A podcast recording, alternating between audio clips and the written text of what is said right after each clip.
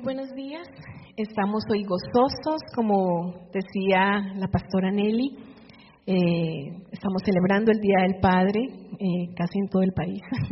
Algunos se adelantaron hace ocho días, pero hoy lo estamos celebrando aquí en nuestra congregación y les enviamos un saludo especial a todos los papás que nos están viendo, a todos los papás que aunque no están al lado de sus hijos, hasta el día de hoy son padres amorosos, responsables y que han ejercido ese rol de ser papás, padres esforzados y valientes.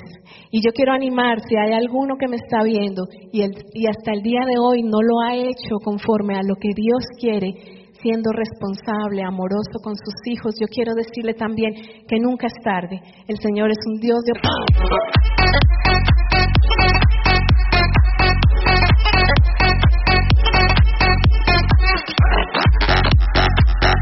Es un gran privilegio ser padres y una gran responsabilidad también. Así que yo quiero animarles también a ellos para que lo asuman, ese rol de ser padres responsables. Un abrazo para todos. Y el día de hoy el Señor me ha permitido eh, compartir este mensaje eh, y vamos a recorrer esta porción de la palabra juntos pidiéndole al Espíritu Santo que nos hable a través de ella. Y el nombre de este mensaje es Jairo, un padre esforzado y valiente. Ah, estamos del Día del Padre, entonces había que hablar de un padre. Y el que vamos a hablar hoy es de Jairo, que aparece ahí en la Biblia. Y vamos a ir a la Biblia, a Lucas 8, 40, 56. Vamos a leerlo todo y luego vamos a desmenuzar los versículos, ¿ok? Dice Lucas 8, 40, 56. Cuando volvió Jesús, le recibió la multitud con gozo, porque todos lo esperaban. Entonces vino un varón llamado Jairo, que era el principal de la sinagoga, y postrándose a los pies de Jesús, le rogaba que entrase en su casa porque tenía una hija única, como de 12 años, que se estaba muriendo. Y mientras iba, la multitud le oprimía. Pero una mujer que padecía de flujo de sangre desde hacía 12 años y que había gastado en médicos todo cuanto tenía y por ninguno había podido ser curada se le acercó por detrás y tocó el borde de su manto, y al instante se detuvo el flujo de su sangre. Entonces Jesús dijo, ¿quién es el que me ha tocado? Y negando todos, dijo Pedro y los que con él estaban, Maestro, la multitud te aprieta y te oprime, y dices, ¿quién es el que me ha tocado? Pero Jesús dijo, alguien me ha tocado, porque yo he conocido que ha salido poder de mí. Entonces, cuando la mujer vio que no había quedado oculta, vino temblando y postrándose a sus pies, le declaró delante de todo el pueblo por qué causa le había tocado y cómo al instante había sido sanada. Y él le dijo, hija, tu fe te ha salvado. Ve en paz. Estaba hablando aún cuando vino uno de casa del principal de la sinagoga a decirle, tu hija ha muerto, no molestes más al maestro. Oyéndolo Jesús le respondió, no temas, cree solamente y será salva. Entrando en la casa, no dejó entrar a nadie consigo, sino a Pedro, a Jacobo, a Juan y al padre y a la madre de la niña. Y lloraban todos y hacían lamentación por ella. Pero él dijo, no lloréis, no está, no está muerta, sino que duerme. Y se burlaban de él sabiendo que estaba muerta. Mas él, tomándola de la mano, clamó diciendo, muchacha, levántate. Entonces su espíritu volvió e inmediatamente se levantó y él mandó que se le diere de comer. Y sus padres estaban atónitos, pero Jesús les mandó que a nadie dijesen lo que había sucedido. Ahí termina el relato, la historia. Y vamos a mirar un poco el contexto de este relato. Jesús viene de hacer una gira por la región de Gadara. Eh, si ustedes recuerdan, esa región es conocida porque en, ese lugar él hizo la liberación de un endemoniado que estaba poseído por una legión de demonios. De ahí que se habla mucho del endemoniado, eh, del endemoniado, de, en el, endemoniado gadareno. ¿Ok? Él venía de esa gira y llegó a este lugar donde había una multitud, dice que había muchísima gente, y no solamente la gente estaba ahí quieta esperando que llegara Jesús, sino dice que estaban muy alegres, muy gozosos de que el maestro llegara ahí donde estaban ellos. Era una cantidad de personas. Y ya el Mesías era conocido por sus milagros, por su predicación, por todo lo que él ejercía eh, eh, a la gente y lo estaban esperando con mucha ansia de que él llegara. Y yo me imagino que cuando él empezó a entrar, como dice ahí, las personas lo apretujaban, eh, lo apretaban, lo tocaban, lo querían tocar por todos lados y saber que por lo menos habían tocado un bordecito de su vestido, o aunque sea un pedacito de piel de Jesús. Y dice también que en esa multitud había un padre llamado Jairo, que estaba atravesando una situación muy difícil. ¿Cuántos aquí hoy, o en el lugar donde usted está, están atravesando situaciones muy difíciles? Pues este hombre Jairo en este momento estaba atravesando una situación muy, muy, muy difícil. Tenía su única hija, no tenía más hijos, era su única hija y tenía aproximadamente 12 años. Y dice la historia que ella estaba muriendo a causa de una enfermedad que padecía. Entonces Jairo se entera que Jesús viene eh, a ese lugar y él decide ir a buscarlo en medio de la multitud. Y dice la, la, historia que leemos que Jairo no era un hombre cualquiera. Jairo dice que era el principal de una sinagoga. Él era como el, que, el responsable de esa sinagoga, quien dirigía esa sinagoga. Y eso nos hace pensar que Jairo tenía que estar pendiente y, era responsable de tener eh, listo el servicio, tenía que estar pendiente de que el aseo se hubiera hecho, de delegar todas las responsabilidades que hay en las sinagogas, eh, de estar pendiente de la parte administrativa, de la parte espiritual, tenía que estar pendiente de rendir informes de su gestión, etcétera, etcétera, etcétera. Cantidad de responsabilidades tenía Jairo. Y esto también nos hace ver que Jairo era un hombre reconocido, era un hombre de confianza, era un hombre respetado por la comunidad. ¿Qué podemos ver en Jairo que sirve de ejemplo y estímulo para todos los padres que hoy nos están viendo? Vamos a mirar cuatro aspectos. Y el primero es que siempre tenía presente las prioridades. Anótelo ahí si usted puede. Siempre tener presente las prioridades. Es impresionante ver cómo Jairo, a pesar de sus ocupaciones, a pesar de que vemos que es el responsable de la sinagoga y que cualquiera diría, pues no tiene más tiempo de nada, él toma la decisión y se apresura y le dice a su esposa, porque tiene esposa. Alguno diría, ay, la esposa será que era viudo, será que era, la había dejado la esposa, era separado. No, si lo vemos ahí en el versículo 51, dice, entrando en la casa, no dejó entrar a nadie, sino a Pedro, a Jacobo, a Juan y al padre y a la madre de la niña. O sea que sí tenía esposa.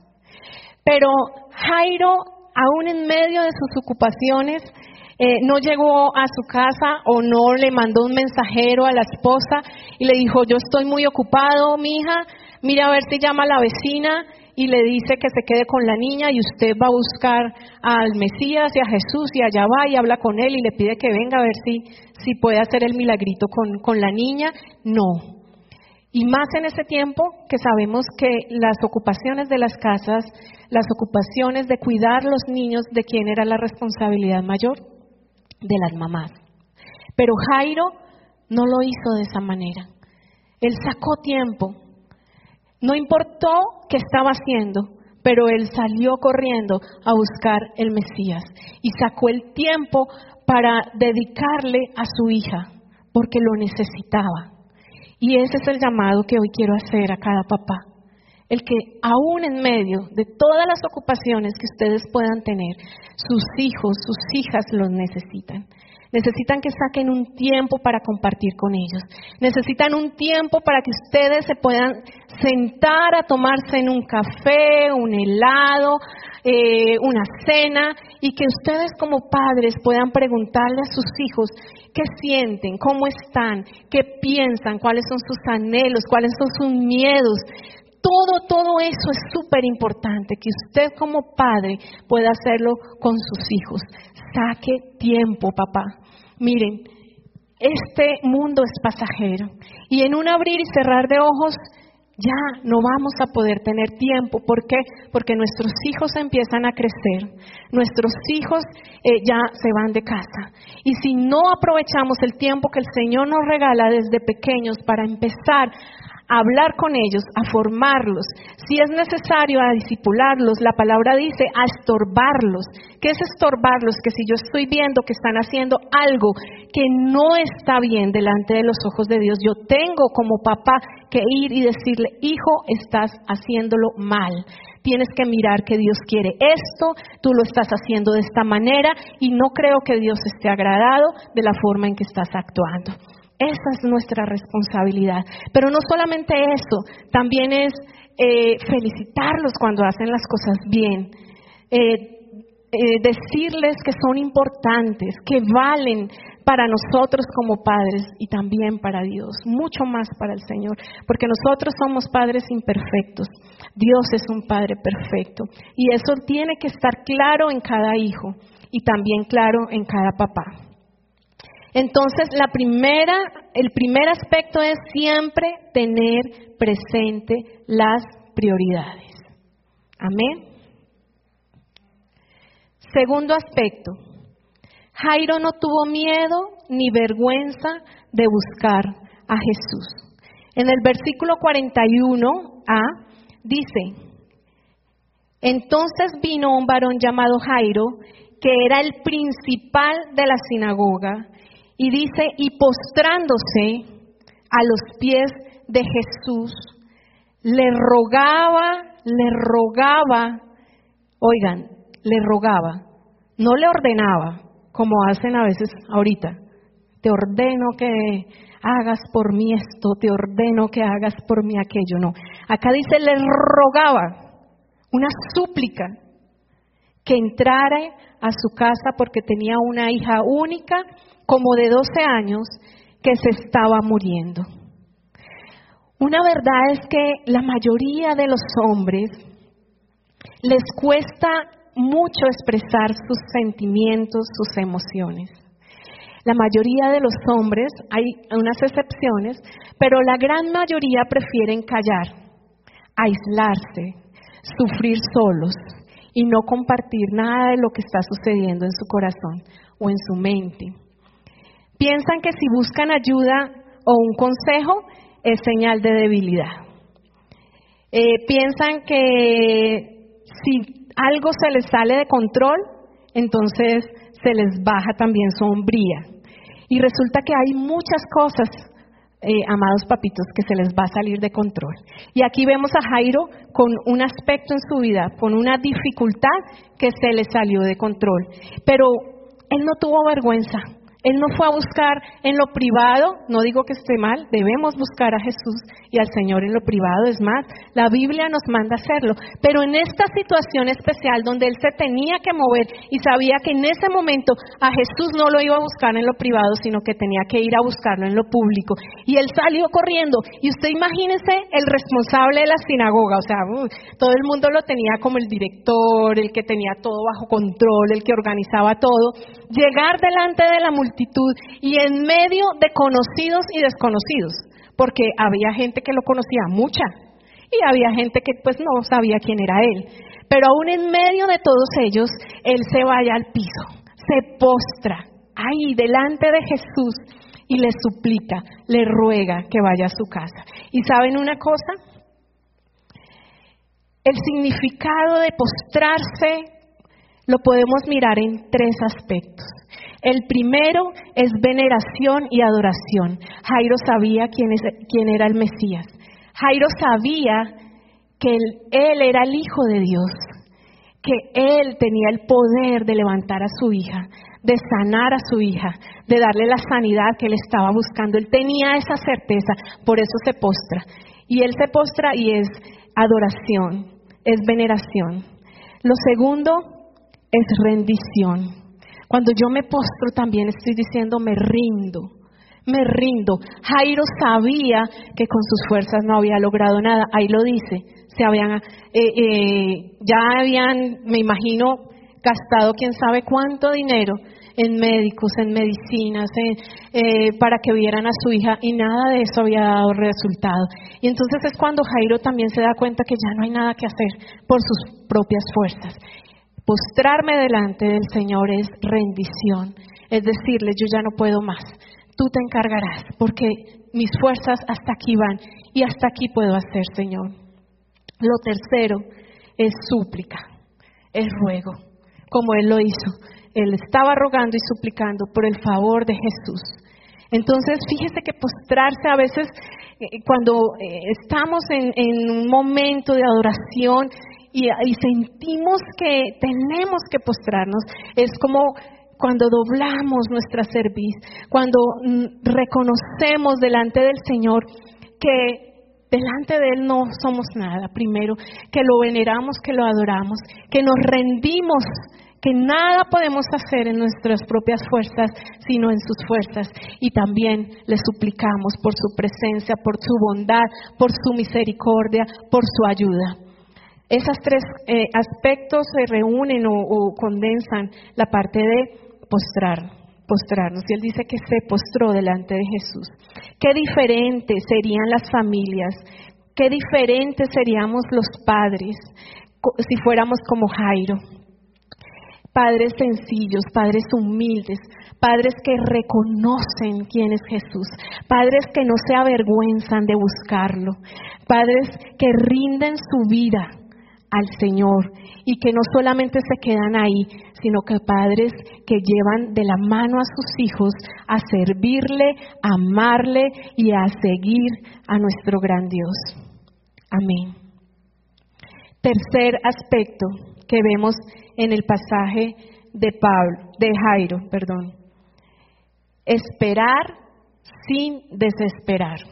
Y es una palabra que yo uso mucho cuando oro, porque me parece tan importante eh, que podamos hacerlo y es tan difícil para el ser humano eh, el poder esperar sin desesperar, el poder pedir algo, orar algo y poder esperar en ese tiempo que Dios tiene adecuado para darnos la respuesta, que no es el mismo tiempo que yo pienso, no es el mismo tiempo que yo creo, a veces es mucho más tiempo, a veces es menos tiempo, pero lo más importante es aprender a esperar, a confiar en Él sin desesperar. Cuando desesperamos empezamos a tomar decisiones equivocadas, empezamos a actuar no conforme a lo que Dios quiere y generalmente resultamos haciendo cosas que no le agradan al Señor. Así que el tercer aspecto es esperar sin desesperar. Vemos en nuestro relato que ya camino a la casa de Jairo se presenta el episodio de una mujer con flujo de sangre que dice que llevaba 12 años y que había gastado todo lo que ella tenía en medicinas y en médicos para poder eh, sanar esa enfermedad. Entonces yo me imagino, esta mujer aparece cuando estaban todos en la multitud y ya Jairo había hablado con el maestro y ya se dirigían a la casa de Jairo, o sea, el maestro ya había, le había dicho, vamos. Y en medio de eso llega esta mujer que también tenía una gran necesidad, pero también tenía una gran fe, igual a Jairo, y lo detiene porque lo toca y Jesús siente que fue algo especial. ¿Por qué? Porque él sintió que salió ese poder de sanidad de él, gracias a la fe de esta mujer. Y yo me imagino a Jairo cuando, cuando el Mesías, el, maestro dice, ¿quién me ha tocado? Yo creo que Jairo, ay no, por favor, pero si acabo de suplicarle, rogarle, me postro, ya vamos a, casa eh, de mi hija y ahora se para en medio de la multitud y dice, ¿quién me ha tocado? Los mismos discípulos le decían, pero maestro, estamos en medio de una multitud, o sea, una multitud, no son dos, tres o cuatro, es una multitud. Y ahí mismo les dicen, y, nos están apretando, apretujando, y tú dices, ¿quién me ha tocado? O sea, yo creo que todos quedaron, pero, o sea, ¿de qué está hablando el maestro? Y él se detiene y les explica, y sucede el episodio de esta mujer. Pero miren, en lo que leímos, no encontramos a Jairo diciéndole, ay maestro, o sea, por favor, ¿será que de vuelta hace este milagrito? Mire que yo lo necesito en mi, en mi casa porque mi hija está enferma. Yo no sé si, si, maestro, no sé si usted entendió, ¿sí? La gravedad del asunto, de mi asunto, ¿no? Porque muchas veces pensamos que somos los únicos, que estamos pasando por problemas, por dificultades, y se nos olvida que a nuestro alrededor están pasando las mismas o más, o bueno, o menos, pero también están pasando dificultades.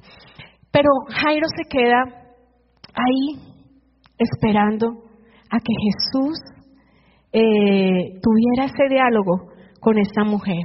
No sé cuánto tiempo pasó, no, no lo dice la palabra, pero uno se alcanza a imaginar entre todo este diálogo y eso, pues no fue poco el tiempo, ¿no? Y más que con la multitud ahí hablando duro, bueno, todo esto fue un tiempo mm, no tan corto. Pero Jairo esperó, Jairo no se desesperó. Jairo no mostró eh, enfado. Él no habla ahí. En ese diálogo él no aparece. Él está esperando. Quizás pudo haberlo pensado, pienso yo, en su humanidad, ¿no?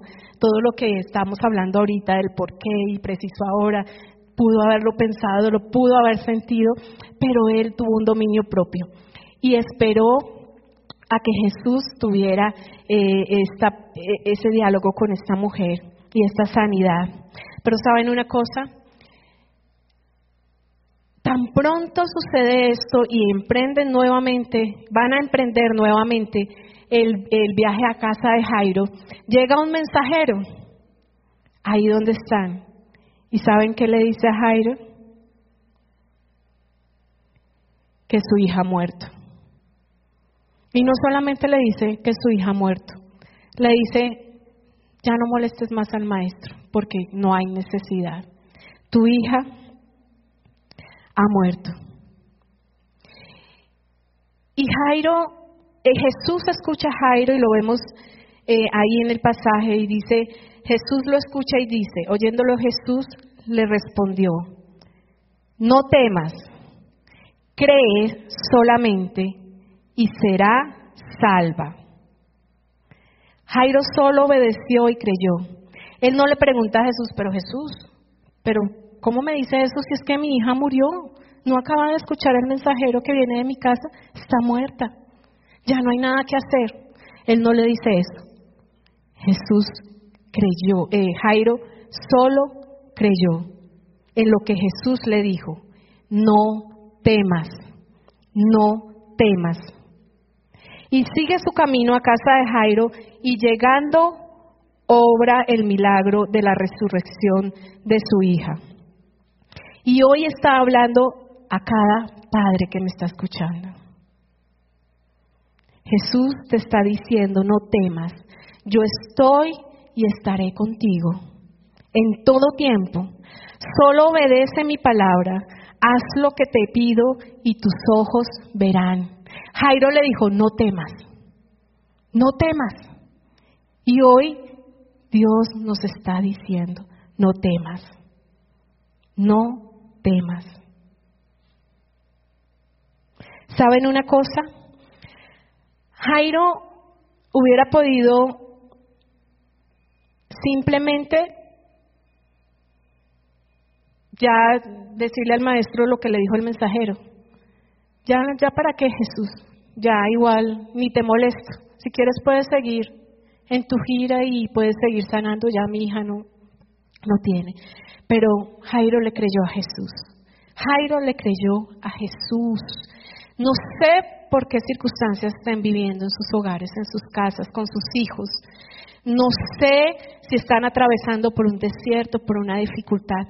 Sé que son tiempos difíciles los que estamos viviendo, pero cada familia es diferente y cada familia asume cada desierto tan diferente y Dios obra tan diferente a través de cada familia.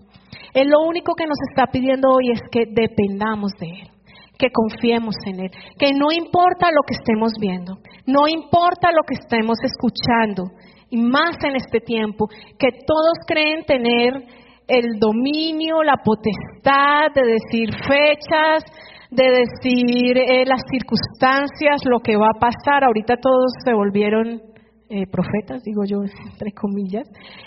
Y hemos decidido en mi familia simplemente, como dice la palabra, vivir el hoy. Porque cada día trae su propio afán.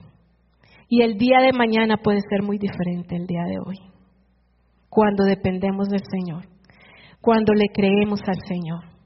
Así que no importa cuán negro o gris se vea el panorama, si Dios está contigo, como dice la palabra, ¿quién contra ti? ¿Saben una cosa? José, si de los hermanos de José hubiera dependido que él fuera gobernador, no lo hubiera sido. Si de los hermanos de David hubiera arrepentido que él fuera rey, jamás hubiera sido rey. Si de Sara, la esposa de Abraham, hubiera dependido ser madre, jamás lo hubiera sido. Pero ¿saben una cosa? ¿Sabe qué hizo la diferencia en ellos? Dios. Dios en medio de ellos. Dios obrando lo sobrenatural, Dios haciendo lo imposible mientras nosotros hacemos lo posible. Pero Dios se encarga de todo lo que pensamos que no tiene solución, que no tiene remedio. Así que quiero dejar eso en su corazón. Cada vez que usted esté abatido, cansado, decaído, que hayan dudas en, en su mente, sobre todo esto que está pasando, recuerde que tenemos a, a, un Dios que no ha perdido el control, que tiene un propósito y lo tendrá siempre para sus hijos. Amén. El cuarto aspecto es fe y confianza. Jairo nunca dudó de colocar el bienestar de su hija en las manos de Jesús. Cuando le dijeron que su hija había muerto, él simplemente podía haber decidido, no hay nada que hacer, esa era una opción, o la otra, creer que Jesús podía hacerlo, de levantarla de entre los muertos. Y él hizo eso, él decidió creer que Jesús podía remediarlo. El mensaje que llegó a sus oídos era de muerte, de desesperanza. ¿Cuántos mensajes llegan a nuestros oídos? y sobre todo en estos tiempos, de muerte, de desesperanza, de no hay nada que hacer, esto se acabó, es lo más terrible que está sucediendo, ni para qué nos levantamos hoy, ni para qué pensar en el mañana, o sea, voces y voces y voces de desesperanza, de muerte. Ese era el mensaje que traía este mensajero. Pero, sin embargo, Jesús tenía un mensaje de vida, de esperanza. Cuando le dice, no temas, crees solamente y también tenía un mensaje de vida. Tu hija será sana. Debemos creer en esos mensajes de vida que el Señor nos manda. ¿Y saben dónde están esos mensajes de vida? En sus promesas.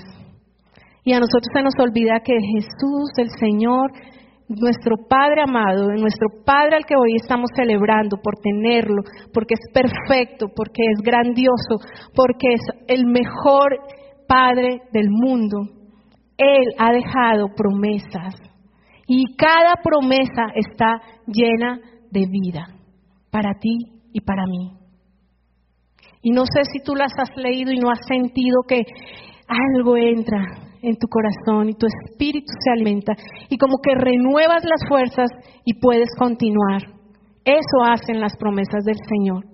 Dan vida, dan vida. Renueva las fuerzas alcanzadas. Así que no nos olvidemos de esas promesas que el Señor ha dejado en su palabra. No importa qué gris está el panorama, el Señor dice que estará con nosotros.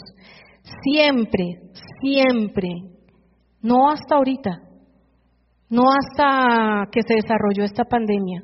Porque a veces escucho y, y, escucho a, hasta personas creyentes y digo, es como si, si, si Dios hubiera llegado hasta aquí y cuando se generó la pandemia, ya de ahí para allá Dios no siguió caminando.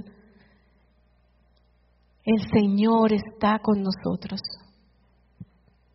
El Señor está con nosotros. Tal vez en este tiempo, porque nos hemos llegado de miedo, de temor, porque hemos escuchado malas voces eh, de, muerte, de tristeza, de desesperanza, tú crees que el Señor se ha quedado. Pero el problema no es el Señor. El Señor está con nosotros. El problema es o somos nosotros que se nos ha olvidado sus promesas. Cuando Él dice que estará con nosotros hasta el fin de nuestros días. Así que no se olvide de esa gran promesa, por favor. Que esa promesa lo acoja, lo acompañe desde que se levanta, cuando se acuesta y aún cuando duerme. Porque saben una cosa, Él también cuida nuestro sueño. Él no descansa, nosotros nos cansamos, Él no. Nosotros nos cansamos muy rápido, muchas veces, pero Él no descansa. Él está ahí, Él está aquí con nosotros.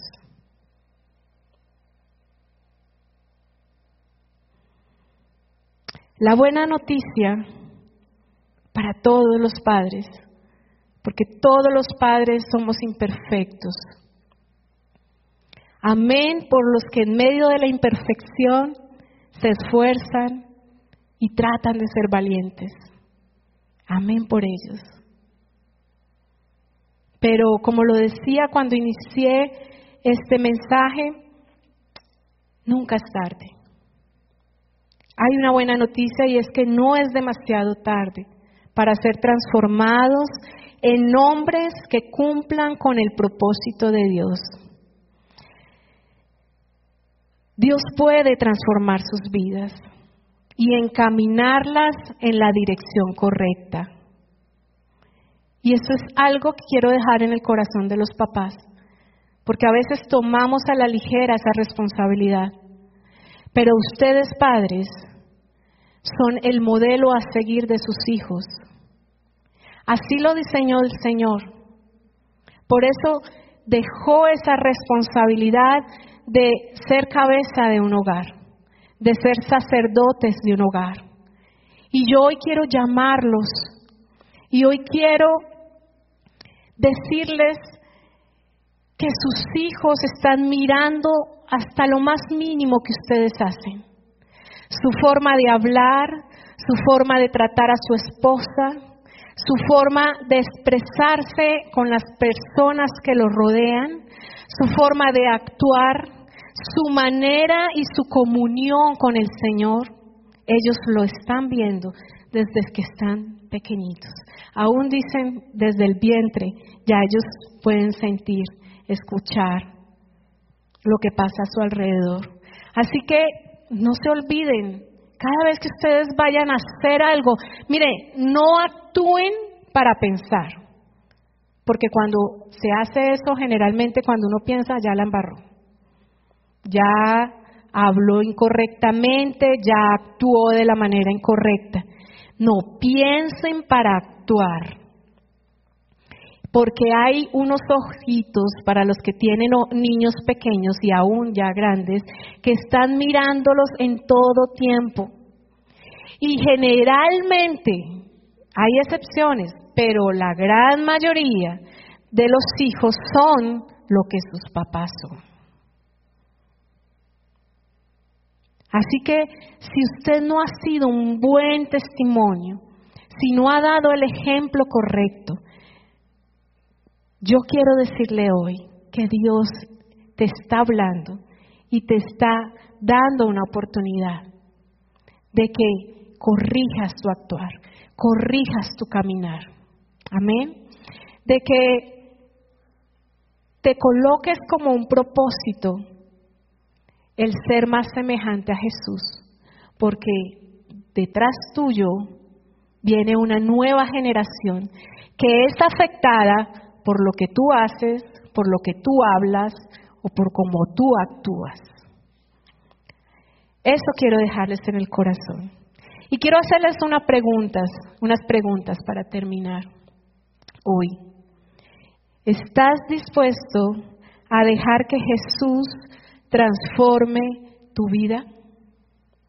¿Estás dispuesto a colocar tus prioridades en orden? ¿Estás dispuesto a seguir al Señor con tu familia? ¿Estás dispuesto a ser una influencia positiva y transformadora para tus hijos? Si tu respuesta ha sido afirmativa, yo quiero orar. Orar por cada uno de ustedes, papitos. Y yo quiero invitarles ahí donde están. Si están con sus hijos, abracen a sus hijos. Y sus hijos, si me están escuchando en este momento, también abracen a sus papás. Y vamos a poner este tiempo delante del Señor. Recuerden, nunca es tarde, nunca es tarde para restaurar, para perdonar, para tomar la decisión de cambiar. Cuando Jesús viene a nuestras vidas, siempre, siempre, siempre tiene que suceder un cambio. Si no pasa nada, tengo que evaluar si realmente he conocido al Dios que vive. Porque cuando conocemos, cuando entregamos nuestra vida al Señor, Él empieza a obrar en nosotros y empieza a hacer que su Espíritu Santo nos haga sentir cuando estamos haciendo algo mal o cuando estamos haciendo algo bien. Así que ahí donde está, yo le invito, ahí no lo está viendo nadie, solamente están ustedes en casa. Tómese en este tiempo para orar al Señor. Tómese este tiempo, papá, para colocar delante de la presencia del Señor su casa, su hogar. Esa es su responsabilidad, papá, como cabeza, como sacerdote, como director de su casa. Colocar en las manos del Señor su esposa, sus hijos, su hogar. Y no importa si usted como varón o casa tiene que llorar hoy, eso no lo hace menos hombre. ¿Sabe una cosa? Yo siempre he dicho que el Señor hace todo perfecto y Él nos dejó esos lagrimales para eso, para que salga de nosotros, brote de nosotros lo que hay en nuestro corazón. Generalmente cuando nosotros lloramos, el Señor siempre trae un bálsamo y nos sentimos más descansados. Él es perfecto. Así que no piense que si se quebranta delante de sus hijos, no piense que si le pide perdón a sus hijos en esta mañana, usted es menos hombre. ¿Sabe qué? Usted, si hace eso, es más hombre. Y Dios lo ve con ojos de amor. Y Dios lo ve y lo levanta y lo restaura y restaura su casa y restaura su hogar. porque Él está viendo que usted está disponiendo su corazón, se está humillando, se está derrumbando su ego, su egoísmo, su vanagloria, su altivez.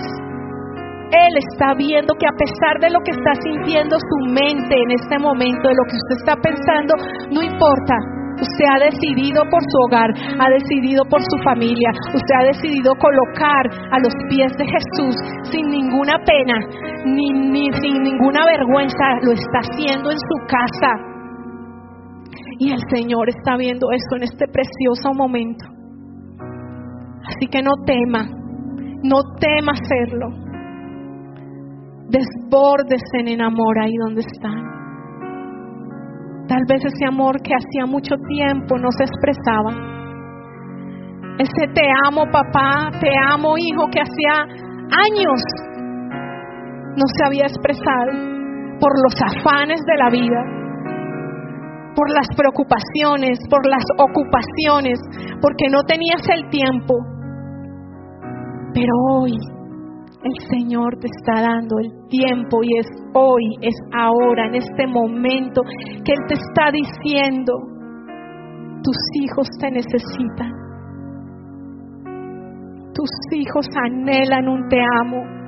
Tus hijos te anhelan un perdón. Un perdón, una sanidad. La palabra del Señor dice que una casa dividida no prospera. Y bajo la autoridad de la palabra del Señor, yo les aseguro que si ustedes se ponen de acuerdo en sus casas, si ustedes se ponen de acuerdo para traer perdón, restauración y estar en un solo sentir, el Señor va a orar de una manera especial y sobrenatural, porque está en su palabra, ahí está, Él lo dice. Mientras que una casa dividida no va a prosperar, nada lo que hagas va a prosperar, porque hay un estorbo ahí.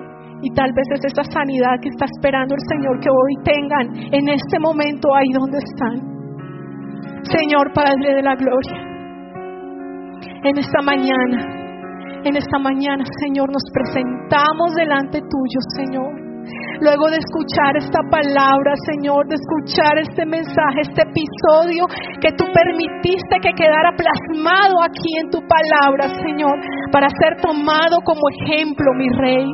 Hoy presento, Señor, cada padre, cada madre, cada hijo, Señor, que están ahí en casa.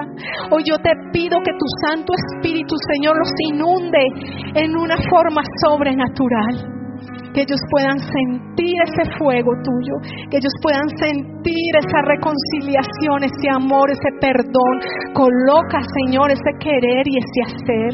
Seas tú derribando todo argumento que se ha levantado por años en medio de cada casa. Ese argumento que ha hecho daño, que solamente ha traído distracción, que solamente ha traído división. Un argumento vano que el enemigo ha querido colocar en medio de los hogares. Señor, yo te pido que tú lo derribes, lo quites en el nombre de Jesús. Te rogamos y te suplicamos tu presencia, tu presencia de sanidad, tu presencia de libertad, tu presencia de paz, de perdón, de gozo en cada hogar, Señor Padre de la gloria. Hoy coloco cada hogar, cada familia, Señor, porque sé lo importante que para ti es la familia, mi Rey. Dios Todopoderoso, yo los pongo, Señor, delante de tu presencia para que tú obres, para que tú hagas, para que tú ejerzas, para que tú transformes, tú limpies, Señor, tú restaures, tú levantes, Señor, tú les des a cada uno, Padre Santo, esa convicción, ese convencimiento, Dios del rol que tiene cada uno en su casa como familia.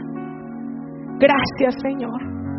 Gracias por lo que tú estás haciendo en este momento, porque sé que lo estás haciendo, porque tu palabra no llega vacía, porque el mover de tu Espíritu Santo, Señor, es grande y poderoso en, en el antes, en el ahora y en el siempre, mi Rey. Así que yo lo creo, tú estás obrando, Señor, y te damos gracias en gran manera. Gracias, papito. Gracias, papá Dios. Gracias, nuestro Padre, por excelencia. Y gracias por contar contigo, amado Señor. Hoy te damos a ti la gloria. Hoy reconocemos que no hay otro como tú, Señor. Hoy, Señor, declaramos que sin ti, Señor, vano sería nuestro caminar. Que lo más valioso que hay en nosotros, lo más valioso que hay en cada familia hoy es presencia, es tu compañía, es tu respaldo, es tu salvación, Señor. Gracias te damos. Bendito Dios. Trae consuelo a aquellos que están ahí quebrantados. Un toque tuyo, un bálsamo tuyo, sea trayendo, renovando, transformando, dando paz, dando esperanza. Gracias, Rey. Te amamos, Señor, en este tiempo. Gracias, Rey. Gracias, gracias, gracias. Porque aún, aún en la desolación, aún en la desesperanza, Señor, aún en el panorama gris, bendito Dios, tu luz, tu resplandor, tu presencia, tu compañía, la hemos sentido en todo, todo tiempo. Alabado sea tu nombre.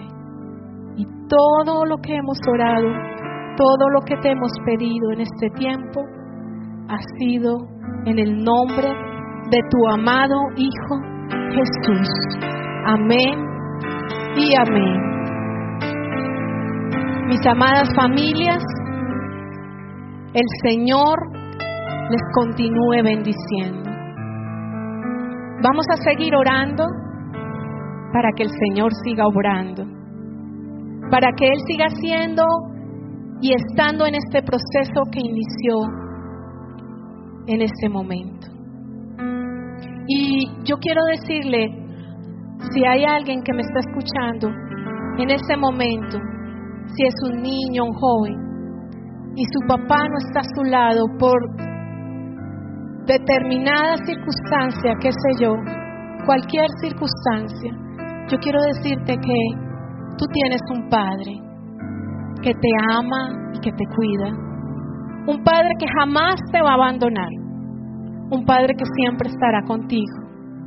Un Padre que es el mejor modelo que tú puedes tener. Y ese es nuestro gran Dios, nuestro gran Padre, nuestro amado Padre, nuestro Dios, el único, el incomparable. Así que también tu corazón se debe llenar de gozo de saber que cuentas con el mejor de los padres que tenemos.